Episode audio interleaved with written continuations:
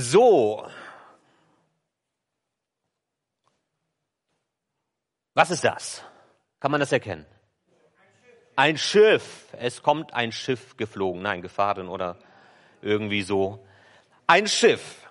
Ich möchte euch heute mitnehmen in, äh, in menschliche Urgeschichte, nämlich in die Frage rein, wie ist der Schiffsbau entstanden? Möchte euch erzählen ganz genau, ich weiß ganz genau, wie das allererste Schiff dieser Welt gebaut worden ist. Und ich möchte euch das erzählen. Ich war nicht dabei, so alt bin ich nicht, aber ähm, ich weiß das ganz genau. Und zwar war damals vor vielen, vielen tausend Jahren ein Jamie. Der lebte im Dschungel. Und er hat die Bäume gesehen und gedacht, da kann ich was Interessantes draus machen. Und hat angefangen, Bäume zu fällen. Und hat daraus dann irgendwann Balken gehobelt. Und hat überlegt, was kann ich mit den Balken machen? Und hat sich dann aus diesen Balken irgendwann angefangen, was zu bilden und zu formen. Das nahm dann diese Gestalt an. Dann hat er überlegt, okay, was kann ich jetzt damit anfangen? Er stand mitten im Dschungel, mitten im Wald und er überlegt, was kann ich jetzt mit diesem neuen Gebilde machen?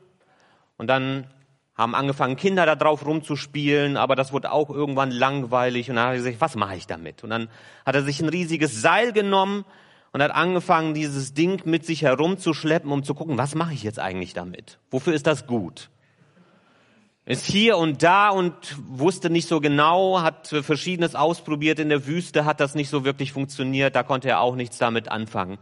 Bis er irgendwann an so ein ganz großes, komisch glibberiges Zeug gekommen ist, wo man nass wird durch. Dann hatte das da so reingeballert in dieses Nass und hat gemerkt, boah, das schwimmt. Und dann hat er gesagt, ja, Vielleicht kann man mit diesem Holzding, was ich da gebaut habe, vielleicht kann man damit auf dem Wasser fahren.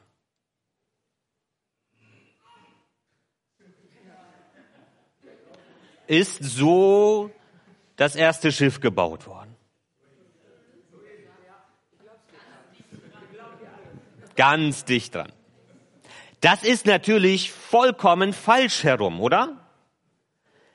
Es ist nicht so, dass jemand sich hingestellt und gesagt hat, ich baue hier einfach mal was aus Holz und am Ende ist da irgendein Gebilde rausgekommen und dann hat er eine Funktion gesucht, was kann ich damit jetzt eigentlich anfangen? Es ist genau umgekehrt.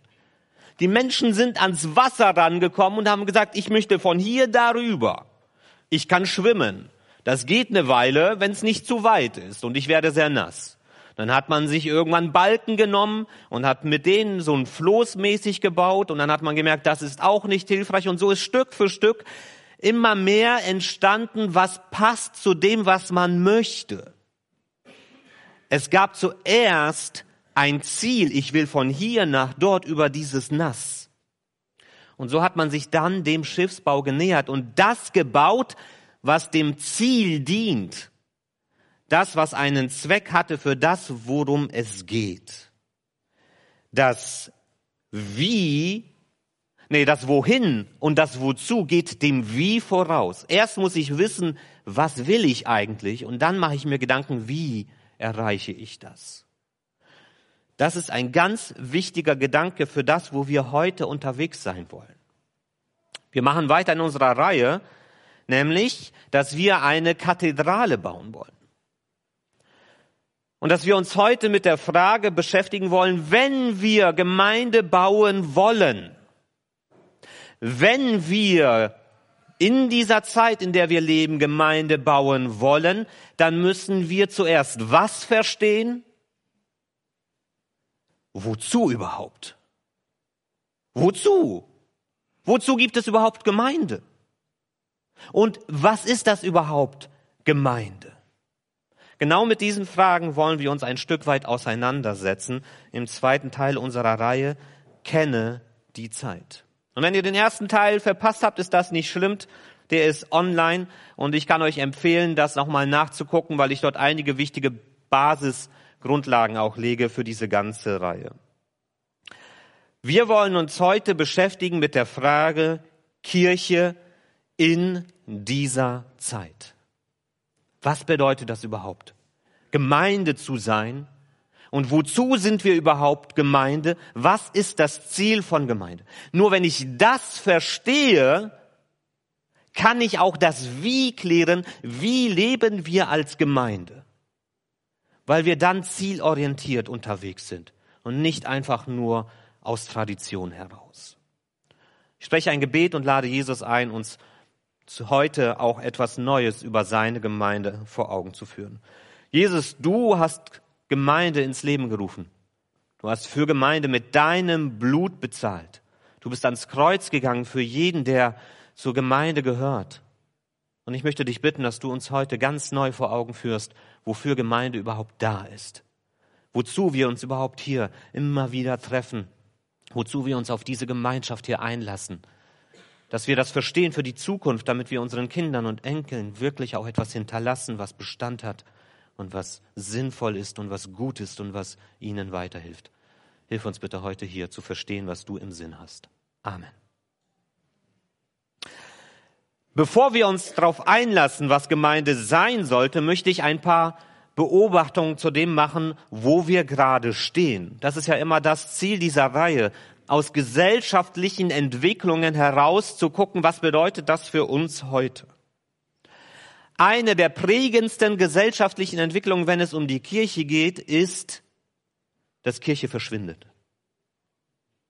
Dem müssen wir ganz offen und klar ins Auge schauen. Kirche verschwindet, spielt keine Rolle mehr, verliert an Bedeutung.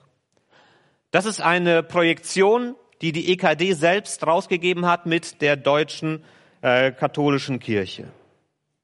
Dort wird projiziert, wie entwickelt sich Kirchenmitgliedschaft. Es war noch vor 30, 40 Jahren, da waren 80, 90 Prozent aller Menschen in Deutschland Mitglied der Kirchen. Von den Projektionen her wird in einer Generation vielleicht nur noch ein Viertel aller Menschen in Deutschland Mitglied einer Kirche sein. Und das ist unter günstigen Voraussetzungen, wenn diese Linie sich graduell so weiterentwickelt, wie es bisher gewesen ist. Es kann auch sein, dass das schlagartig baff. Wenn die Leute einmal raus sind, sind sie in der Regel raus. Und die Kirche lebt davon, dass Menschen da sind, gerade die Landeskirchen auch davon, dass Kinder getauft werden. Und wenn dieser Zyklus einmal unterbrochen ist, dann wird das schwer für die Kirche. Die Kirchen verschwinden in der Bedeutungslosigkeit. Sie werden keine Rolle mehr spielen in der Zukunft hier in unserer deutschen Gesellschaft. Und ich zeige hier die EKD und die katholische Kirche nicht, um mit dem Finger auf sie zu zeigen, mit Häme. Wir Freikirchen, wir müssen da gar nicht so auf die anderen gucken. Wir laufen manchmal wie die Lemminge hinter den EKD und katholischen Kirchendodos hinterher in unsere Bedeutungslosigkeit und machen uns das gar nicht bewusst, dass wir teilweise die gleichen Entwicklungen durchmachen. Das ist die Entwicklung unseres Gemeindebundes in den letzten Jahren. Diese Linie zeigt in eine Richtung, nach unten. Und es sieht nicht so aus, als würde sich dort eine Trendumkehr ergeben. Wir Freikirchen erleben die gleichen Trends. Und ich kann euch was sagen, die Talsohle für das alles ist lange nicht erreicht. Wir müssen uns dem aus, mit dem auseinandersetzen, dass, dass der christliche Glaube in Deutschland eine absolute Minderheitenposition sein wird in 50 Jahren und absolut bedeutungslos werden wird. Christlicher Glaube in Deutschland, das ist dann irgendwann auf dem Niveau von Schützenvereinen und Karnevalsvereinen Brauchstumpflege. Tradition gehört irgendwie zu unserer Kultur dazu, sollen die mal ihr Zeug da machen hat mit meinem Leben nicht viel zu tun. Das ist die Wirklichkeit, auf die wir zusteuern. Und deshalb müssen wir uns mit der Frage auseinandersetzen, wofür Kirche? Wofür Gemeinde? Denn die meisten Menschen in Deutschland sagen, brauche ich nicht. Brauche ich nicht. Den Sonntag kann ich gerne für andere Sachen nutzen. Und das Problem wird sein, Und wenn unsere Hoffnung ist, na, die werden schon irgendwie auch einsehen, dass das so nicht weitergeht. Ja, das wird vielleicht auch irgendwann passieren, aber das kann noch sehr, sehr, sehr, sehr lange dauern, bis auch eine gesellschaftliche Talsohle erreicht ist, wo die Menschen merken, mit unseren eigenen Ideen und Konzepten, losgelöst von der Vorstellung, dass es da etwas Größeres gibt, an dem wir uns ausrichten wollen, bis diese Einsicht kommt, wird das noch sehr lange dauern. Ich habe mal ein Bild mitgebracht, um das zu veranschaulichen. Da sieht man links eine Figur, die wirft einen Papierflieger. Und wenn ihr mal einen gut gebauten Papierflieger mal in der Hand gehabt habt und losgelassen habt, dann passiert was mit einem guten Papierflieger? Der fliegt. Und was passiert mit ihm dann? Der stürzt ab. Der bleibt nicht dauerhaft in der Luft. Und unser Problem, den wir als christliche Gesellschaft hier in Deutschland haben, ist, die Gesellschaft ist der Papierflieger, der sich losgelöst hat von seinen Traditionen, von seinen christlichen Grundwerten, die dieses Land über tausend Jahre geprägt haben. Da ist eine Substanz hier drinne und die Gesellschaft meint, oh, wir kriegen das alleine hin. Wir brauchen diese Tradition nicht. Wir brauchen diese christlichen Werte nicht. Das läuft doch auch alles so. Ich fliege aber irgendwann wird's crashen. Irgendwann geht's runter. Und unsere Herausforderung als christliche Gemeinschaft ist es, nicht zu sagen, oh, die kommen auch ohne uns zurecht, dann brauchen wir das gar nicht weiterzumachen. Sondern unsere Herausforderung ist es zu sagen, nein, wir sind immer noch davon überzeugt, dass wir die bessere, und ich sage das ganz bewusst so, die bessere Weltanschauung haben. Und irgendwann wird die Gesellschaft an den Punkt hoffentlich kommen, dass sie bereit wieder dafür ist, sich unsere Weltanschauung anzuhören als das bessere Konzept zum Miteinander. Und wir müssen darin durchhalten, bis es soweit ist. Und das kann 100, das kann 200 Jahre dauern oder noch länger. Wir dürfen nur nicht aufgeben, sondern an unserer christlichen Überzeugung festhalten, an unserem Evangelium festhalten, bis die Gesellschaft wieder so weit ist, dass sie bereit ist, sich das mal anzuhören, um zu gucken, ob das nicht vielleicht doch das bessere Konzept fürs Miteinander ist. Also, wir wollen am Evangelium festhalten.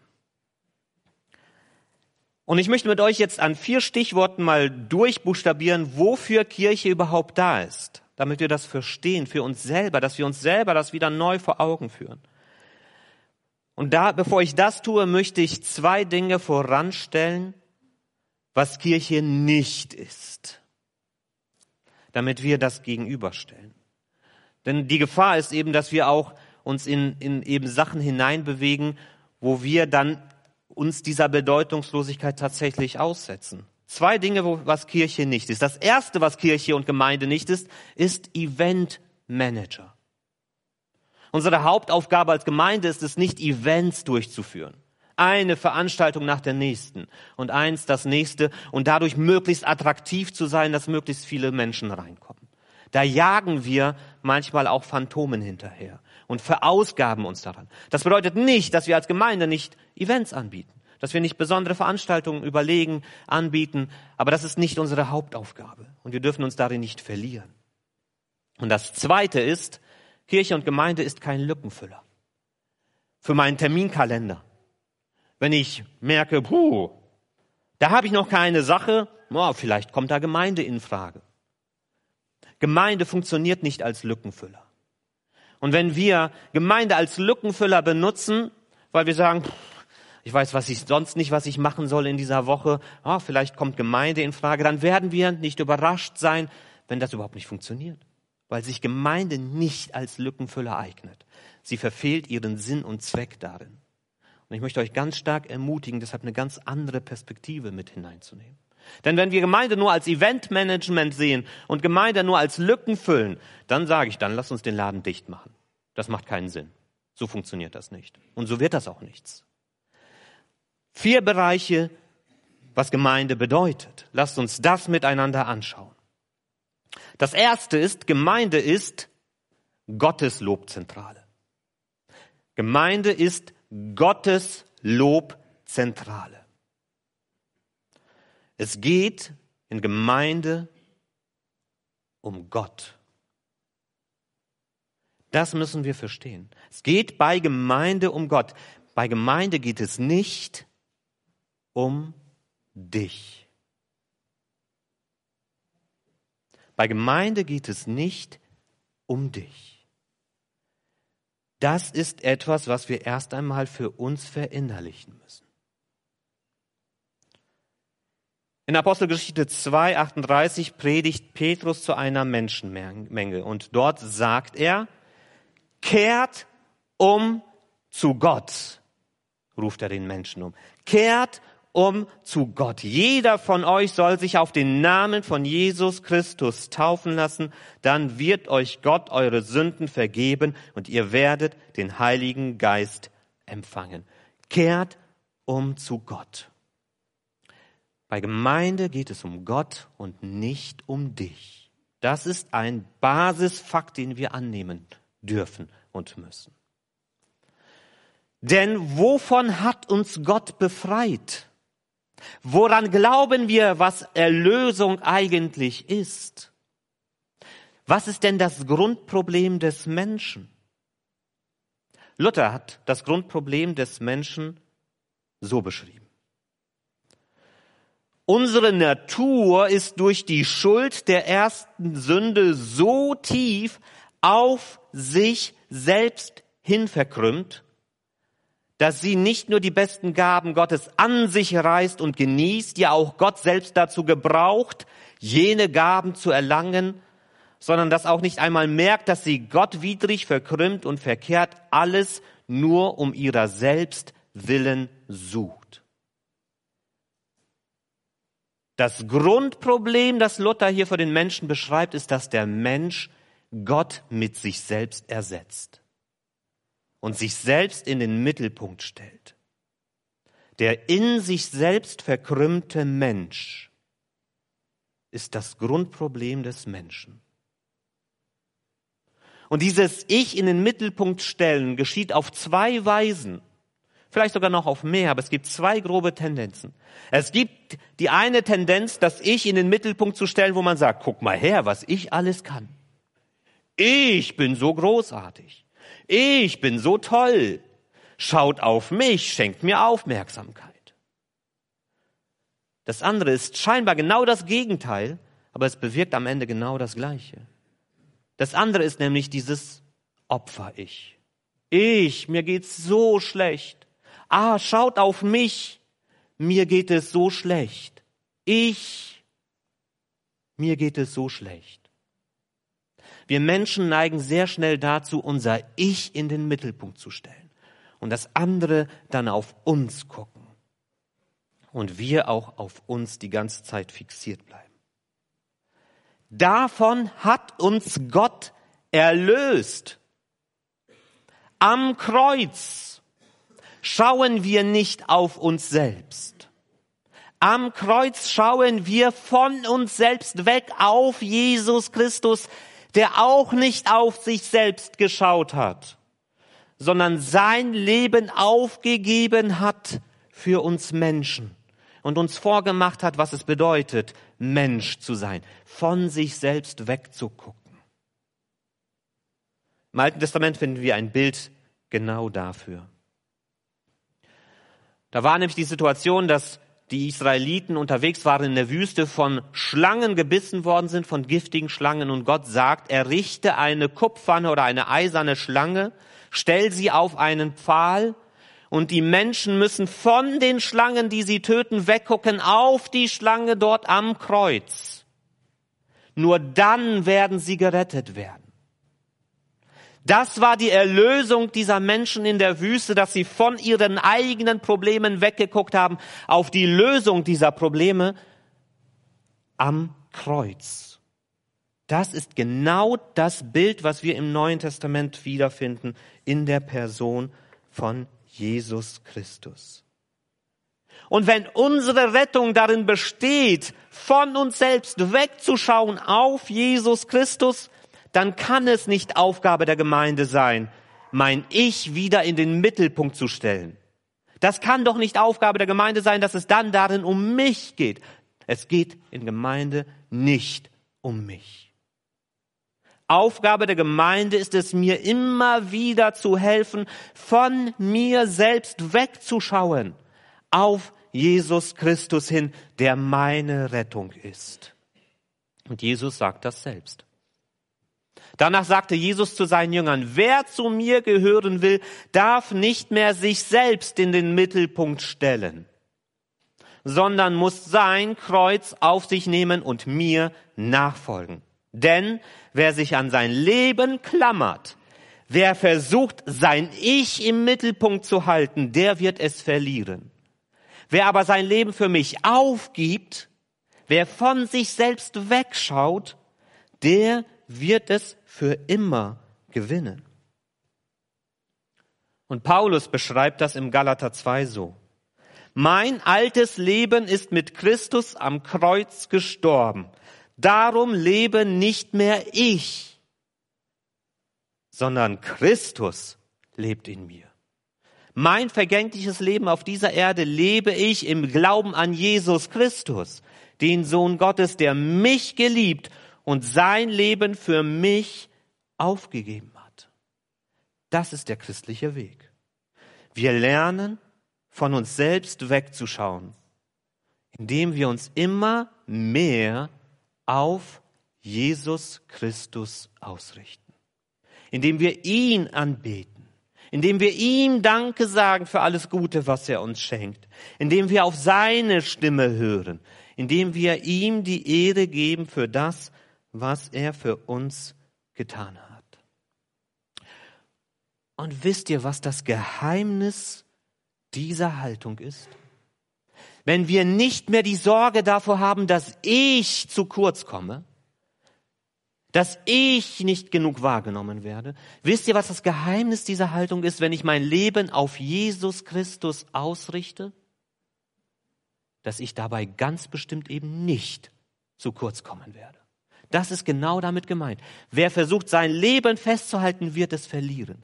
Wer aber auf Jesus schaut und sein Leben ganz Jesus zur Verfügung steht, stellt sein Leben ganz auf Jesus ausrichtet, der wird sein Leben gewinnen. Das, was du zu bewahren versuchst, indem du dich selbst in den Mittelpunkt stellst, das wirst du bewahren, wenn du von dir selbst wegguckst, auf Jesus Christus hin. Dann wirst du nicht zu kurz kommen.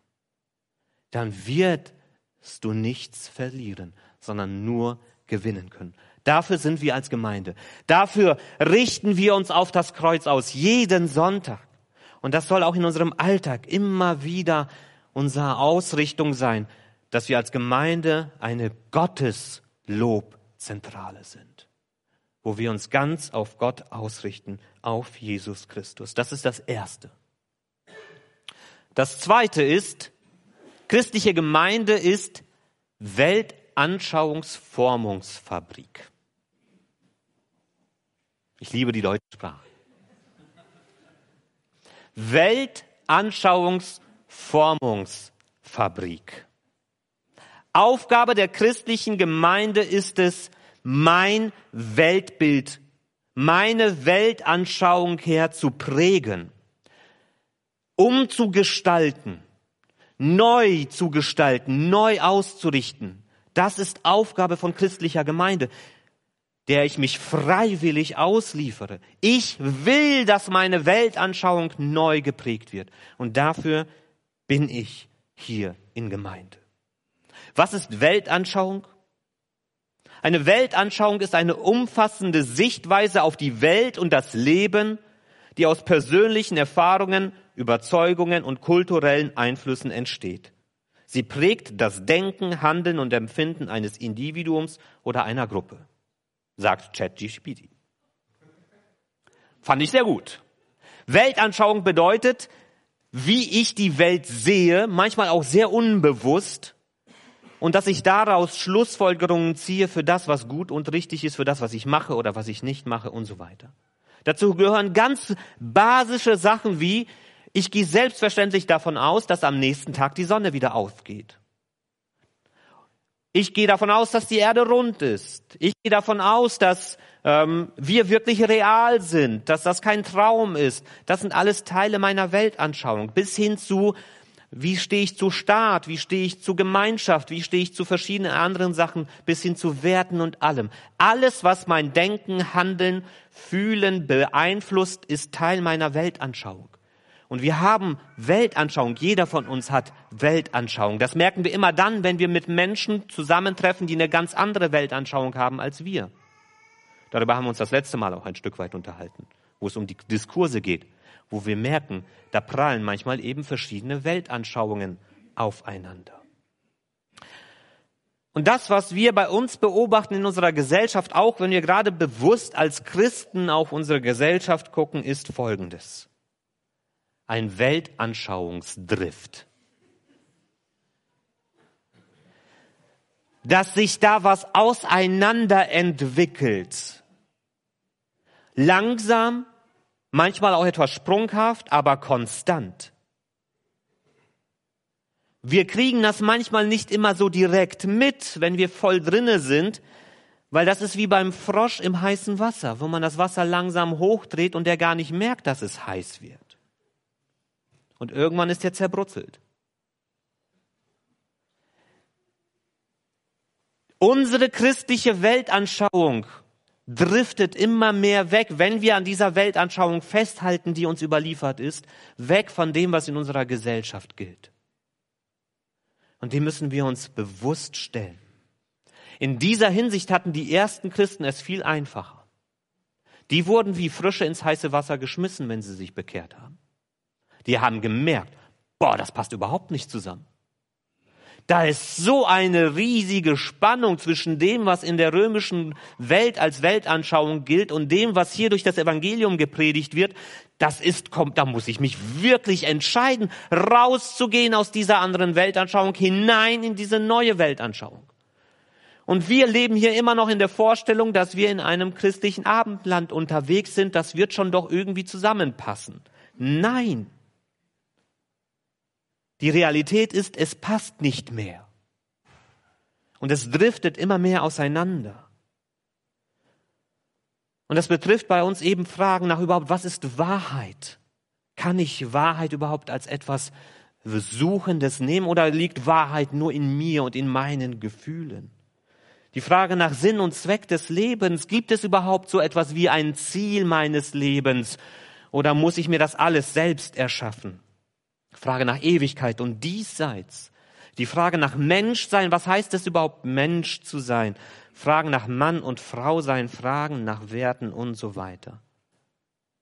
Das driftet immer weiter auseinander. Und das müssen wir uns vor Augen führen. Weltanschauung prägt sich durch alles, was um mich herum an Einflüssen da ist. Und Weltanschauung wird geprägt durch Intensität. Wie intensiv beschäftige ich mich mit diesen Themen? Wie intensiv wirkt das auf mich ein? Und Zeit. Wenn es einfach lange auf mich einwirkt, selbst wenn es nicht sehr intensiv ist, wird es mich dennoch prägen. Je länger ich einer Prägung ausgesetzt ist, bin, umso mehr hat sie Einfluss auf mein Denken. Selbst wenn ich das gar nicht möchte. Und jetzt macht mal euch Gedanken darüber, über euren Alltag. Wie viel Zeit eurer Woche ihr geprägt seid durch Einflüsse, Weltanschauungen in eurem Arbeitsumfeld, durch Medien. Schon die Kinder, die dann in Kitas den ganzen Tag sind oder in Schulen. Welche Weltanschauungen wirken auf sie ein? Und die Frage ist, wodurch und wann präge ich eigentlich meine christliche Weltanschauung? Wo die christliche Weltanschauung in der Gemeinde und in der Gesellschaft immer noch nah beieinander war, da war das keine wichtige Frage. Aber je weiter das auseinanderdriftet, ist die Frage, wo kriege ich Prägung mit christlicher Weltanschauung?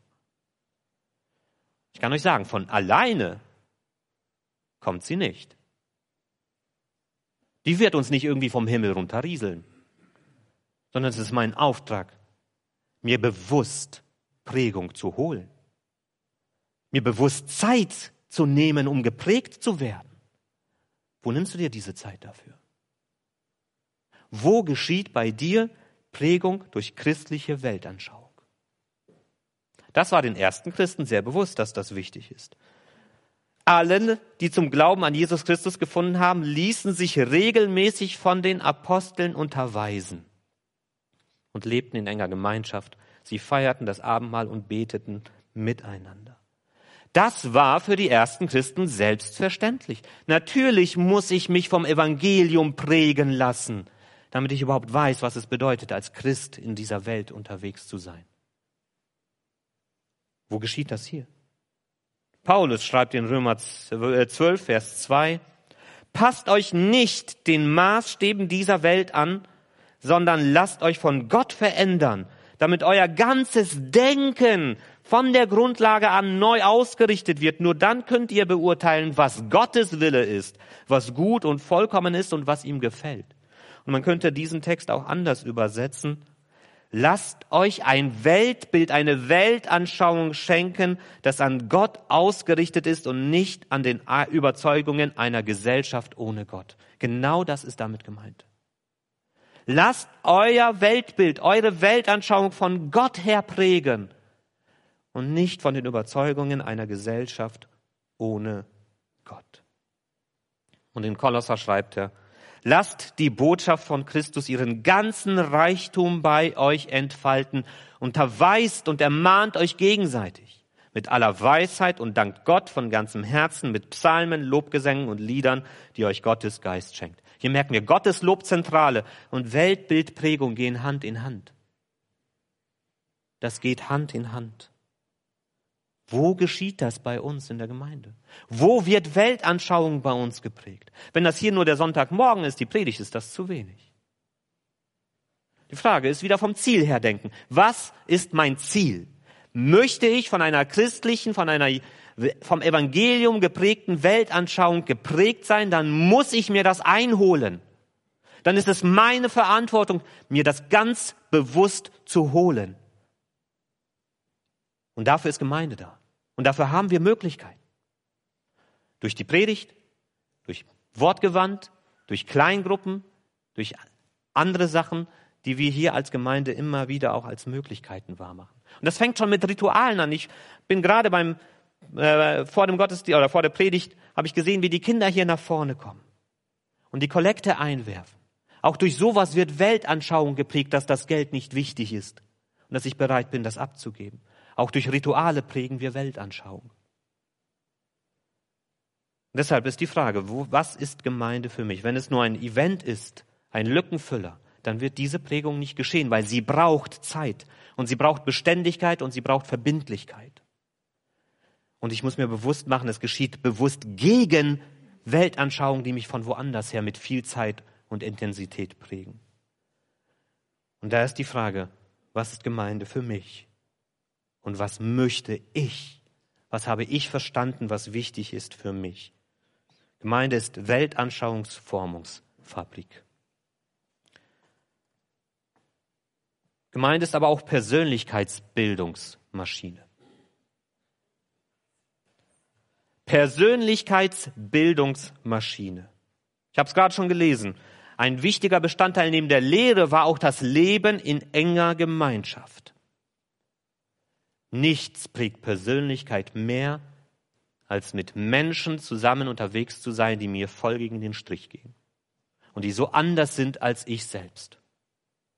Wenn ich nur mit Menschen unterwegs bin, die alle genauso denken wie ich, dann wird meine Persönlichkeit nicht geprägt. Dafür ist Gemeinde da. Ich nenne sie gerne eine Diamantschleiffabrik, denn Diamanten werden nur von Diamanten geschliffen.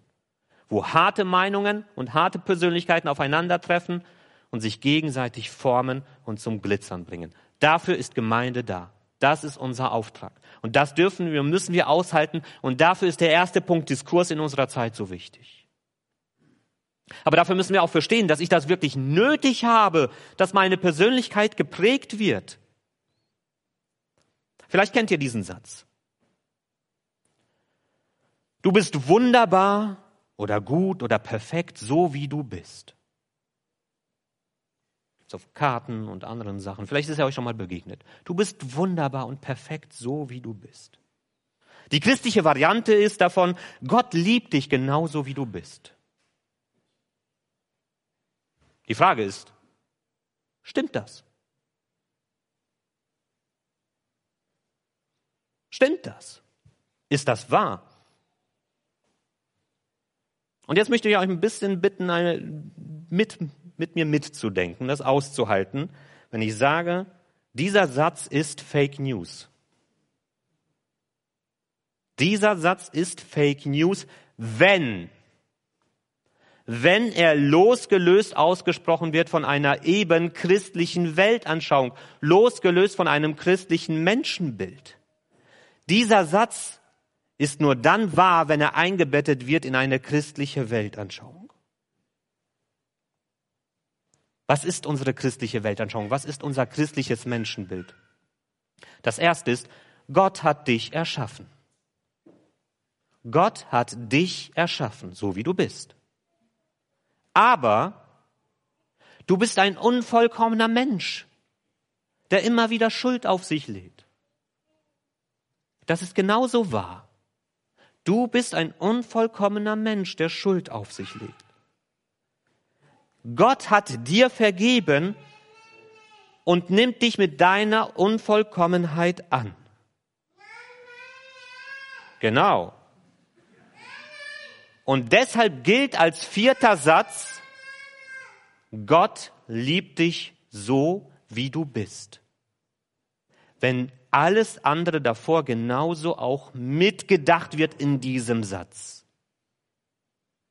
Denn wenn wir das von dem anderen loslösen, Gott liebt dich so wie du bist, dann sind wir genau in diesem narzisstischen Mantra unserer Zeit, ich bin gut so wie ich bin. Und damit brauche ich eigentlich nichts zu verändern. Und es muss sich eigentlich nichts passieren. Ich bin schon richtig so, ich bin schon ganz toll. Das ist das Mantra unserer Zeit. Mit mir ist alles in Ordnung. Wenn es Probleme gibt, dann liegen die an dir, nicht an mir. Bei mir muss sich nichts ändern. Und wenn wir diesen Satz loslösen von allem, was ich vorher gesagt habe, dann versteht man auch gar nicht mehr, wofür brauchen wir eigentlich das Kreuz dann? Wofür brauche ich das dann, wenn mit mir schon alles perfekt ist und ich toll bin, so wie ich bin? Ich weiß, wieso Jesus ans Kreuz gehen musste, weil ich mich kenne. Ich weiß, dass ich Erlösung dringend Not habe, nötig habe. Ich weiß, dass ich so wie ich bin eben nicht gut und vollkommen bin. Ich weiß, dass ich Menschen verletze. Und ich weiß, dass ich meiner Verantwortung nicht immer nachkomme. Ich weiß, dass ich oft schlechten Gedanken auch Raum lasse in meinem Kopf, die mein Verhalten prägen. Ich bin nicht gut, so wie ich bin. Aber gleichzeitig bin ich auch nicht hoffnungslos verloren. Und ich bin auch nicht rettungslos schlecht. Beides muss in Waage gehalten werden, damit dieser Satz stimmt, Gott liebt dich so, wie du bist. Sonst haben wir eine Schlagseite darin. Und sonst ist es Fake News. Und ich darf glauben, dass Christus mir den Weg für ein neues, anderes Leben aufgetan hat. Wenn Gott nämlich, wen Gott nämlich auserwählt hat, der es nach seinem Willen auch dazu bestimmt, seinem Sohn ähnlich zu werden, damit dieser der Erste ist unter vielen Brüdern und Schwestern. Und wen Gott dafür bestimmt hat, den hat er auch in seine Gemeinschaft berufen. Wen er aber berufen hat, den hat er auch von seiner Schuld befreit. Und wen er von seiner Schuld befreit, befreit hat, der hat schon im Glauben Anteil an seiner Herrlichkeit. Gott liebt uns so, wie wir sind, in dem vollen Bewusstsein, dass wir unvollkommen und schuldig sind. Und er nimmt uns so an und er spricht uns Vergebung zu, wenn wir ihm das ausdrücken, wenn wir ihm das zugeben, dass das die Wirklichkeit unseres Lebens ist. Aber dieses Leben kommt nicht von alleine. Dieses Leben mit Gott. Es will eingeübt werden. Und dafür ist Gemeinde so wichtig, dass wir uns eben lernen, als Gemeinde zu ertragen in unserer ganzen Unterschiedlichkeit. Und dass wir aneinander reifen durch unsere persönlichen Begegnungen, durch unsere Reibungen, durch unsere Streitereien, dass wir auch lernen zu vergeben und uns zu versöhnen, dass wir in Grenzsituationen immer wieder auch mit Gott und miteinander neu anfangen dürfen. Deshalb ruft Paulus den Ephesern zu, zieht das neue Leben an, wie ihr neue Kleider anzieht. Ihr seid nun zu neuen Menschen geworden, die Gott selbst nach seinem Bild geschaffen hat. Jeder soll erkennen, dass ihr jetzt zu Gott gehört und so lebt, wie es ihm gefällt. Und dann beginnt er aufzuzählen, was alles dazugehört und was man unterlassen soll und so weiter. Das muss eingeübt werden im Miteinander, dass wir lernen, uns gegenseitig zu reifen Persönlichkeiten zu formen mit Gottes Hilfe. Deshalb ist Gemeinde Persönlichkeitsbildungsmaschine. Und als letztes noch ganz kurz, Gemeinde ist Sozialfürsorgeverein. Da wird gesagt über die Urgemeinde, die Gläubigen lebten wie in einer großen Familie, was sie besaßen, gehörte ihnen gemeinsam. Wenn ihnen an irgendetwas fehlte, war jeder gerne bereit, ein Grundstück oder anderen Besitz zu verkaufen und mit dem Geld den Notleidenden in der Gemeinde zu helfen. In einer Zeit ohne staatliche Absicherung, wie es damals gewesen ist, war man auf Familie angewiesen, wenn es knapp wurde. Aber Christen wurden häufig aus ihren Familien ausgegrenzt und waren dann angewiesen auf die neue Gemeindefamilie, die ihnen in Notzeiten geholfen hat. Es war schon immer Markenzeichen der christlichen Kirche, dass sie bereit war, Menschen in Not uneigennützig und bereitwillig zu helfen. Unsere Zeiten haben sich etwas geändert. Wir haben staatliche Unterstützung, aber der Bedarf ist immer noch da den Bedarf miteinander zu sehen, aufeinander zu achten. Das sehen wir durch die Corona-Zeit, haben wir es gesehen. In der Ukraine-Krise waren wir bereit und sind wir bereit, Menschen zu helfen. Wir haben Kaffee und Klamotte, aber es geht auch um den ganz persönlichen Bereich, im eigenen Umfeld immer wieder zu gucken. Die Hilfsbereitschaft öffnet aber auch immer wieder das Tor natürlich dafür, dass es Menschen gibt, die das ausnutzen. War schon in der frühen Kirche so. Und Paulus hat das auch immer wieder ansprechen müssen. Und da dürfen wir verstehen, es geht in erster Linie darum, dass ich Verantwortung übernehme für mein eigenes Leben. Das wird nicht weggenommen. Das sagt Paulus in 1. Thessalonicher 4. Achtet darauf, ein geregeltes Leben zu führen. Kümmert euch um eure eigenen Angelegenheiten und sorgt selbst für euren Lebensunterhalt, so wie wir es euch schon immer aufgetragen habt. Auf diese Weise lebt ihr nicht auf Kosten anderer und die Menschen außerhalb der Gemeinde werden euch achten. Ich habe Verantwortung für mein Leben und ich muss diese Verantwortung wahrnehmen und kann mich nicht darauf ausruhen, dass andere das aus dem Feuer holen, was ich bereitwillig und mutwillig verbocke. Das Zweite ist aber, dass wir dort helfen, wo es nicht anders geht. Es gibt die Situation, wo ein Mensch in Notzeiten kommt, für die er vielleicht nichts kann oder wo er auch bereit ist einzusehen, ich habe Mist gebaut, aber ich bin bereit daraus zu lernen. Und natürlich helfen wir dort und müssen unterscheiden, ist das jemand, der einfach keine Lust hat oder ist das jemand, der gerade wirklich in Krisenzeiten ist. Aber das Ziel ist es, immer wieder zurück in die Eigenverantwortung zu führen, dass Menschen ihr Leben selbst im Griff haben und gestalten können. Das ist unsere Aufgabe als Gemeinde, dass wir genau bei diesem Dreischritt mit dabei sind.